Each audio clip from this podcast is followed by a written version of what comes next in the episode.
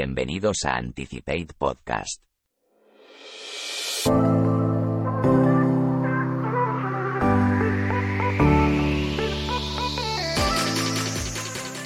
Presente de la robótica. La robótica parece que ha vivido más tiempo en los libros y las películas de ciencia ficción que en la vida real.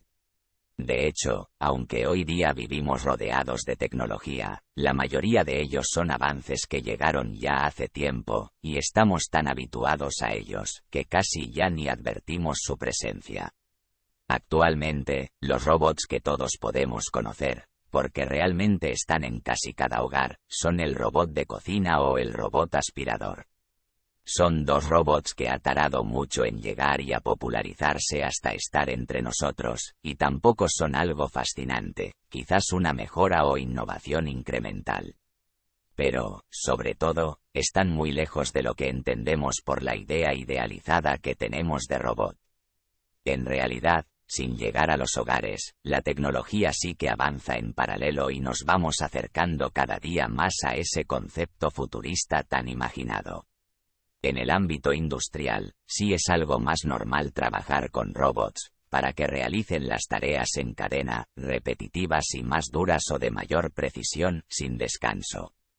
Pero incluso en este ámbito, su uso aún es limitado, no abarcando normalmente el proceso completo, salvo excepciones. Y en la mayoría de los casos, incluso en el automovilismo, no hablamos de una robotización total de las fábricas.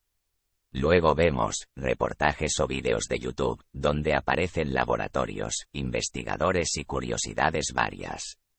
Como los pseudo robots camarero que te acercan la bandeja de la barra a la mesa, o los brazos robóticos que hacen pizzas, y que algún bar ya empieza a usar en España. Robots que simulan las emociones en una pantalla, o reproducen las expresiones de una cara humana como Ameca de Engineered Arts. Tienen empatía, tratan de dialogar o sirven para recordarte cosas como la medicación, como las pruebas piloto con robots asistenciales que acompañan a personas mayores en los hogares. Y cosas similares. Pero seguimos lejos de un robot tipo Robocop o Bender, por decirlo de algún modo. Lo más avanzado que hemos podido ver hasta ahora, desde hace casi una década, ha sido la startup Boston Dynamics, que quizás muchos recordaréis por los robots perros y el humanoide, ambos sin cabeza. A los que sus creadores grababan mientras les maltrataban dándole patadas y con pruebas del estilo para testar su capacidad a mantenerse de pie, de andar, saltar o levantarse tras una caída una startup que fue adquirida por Google, y que las malas lenguas dicen que vendió tras quedarse con la tecnología, para evitar una crisis de reputación.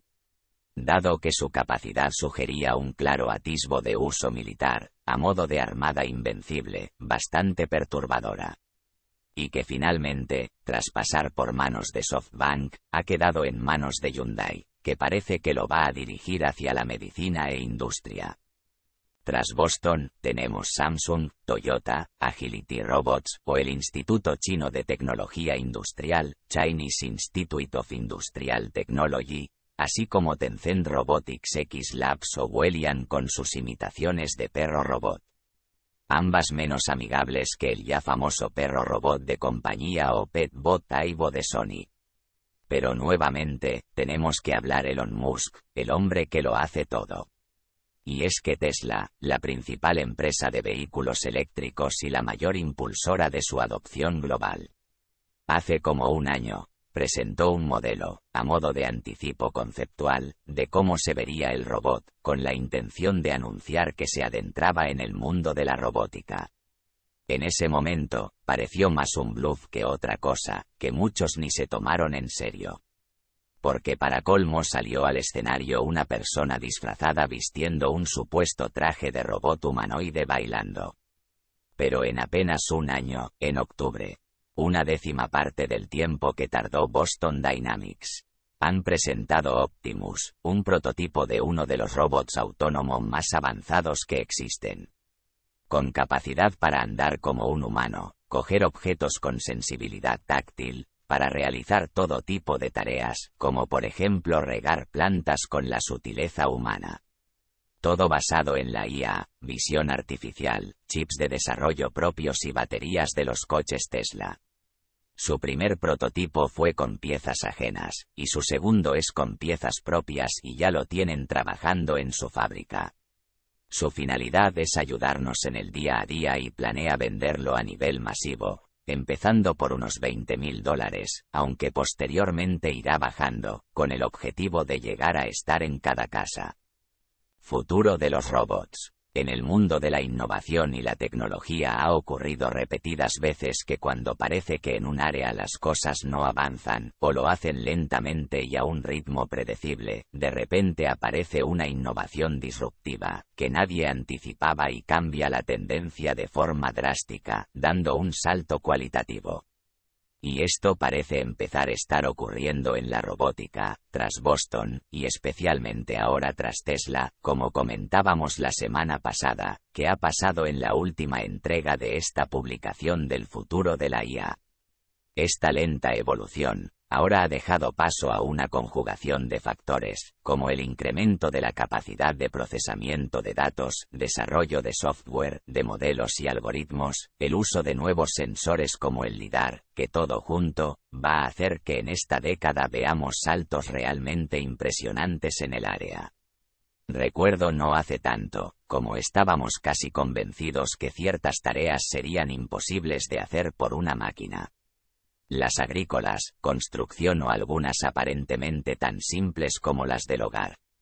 Pero cada día vemos máquinas más precisas, con capacidad de movilidad más avanzada o con capacidad de aprendizaje. Que cada aprendizaje es compartido en cuanto a datos, y lo que aprende un robot, luego lo usan los demás compartiendo el conocimiento. Por lo que, a día de hoy, ya me quedan pocas dudas de que todo podrá ser automatizado. Ya estamos viendo en la agricultura cómo se recogen aceitunas solo mediante máquinas. Eso sí, estamos adaptando incluso las plantaciones en líneas en vez de la separación habitual para que sean explotadas por ellas. Estamos viendo robots constructores utilizando técnicas de impresión 3D, o directamente imitando el tipo de construcción humana. Y estamos viendo robots como el de Tesla, que solo en esta primera versión ya son capaces de hacer lo que haría cualquier persona en una casa.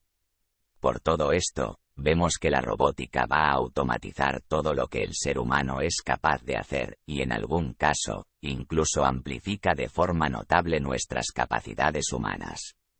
Siendo capaz de hacer acciones que nosotros nunca podríamos hacer desde saltos imposibles a resistencia, trabajo en condiciones inhumanas o zonas inaccesibles. Bien porque está muy optimizado para ello, porque tiene acceso a mucha más información, gracias a más sensores que nuestros sentidos. O porque se puede conectar a inmensas bases de datos, o directamente a satélites e Internet en tiempo, o porque su entrenamiento de conocimiento compartido, como comentábamos. Esto le permitirá superar cualquier atleta de élite en toda su vida.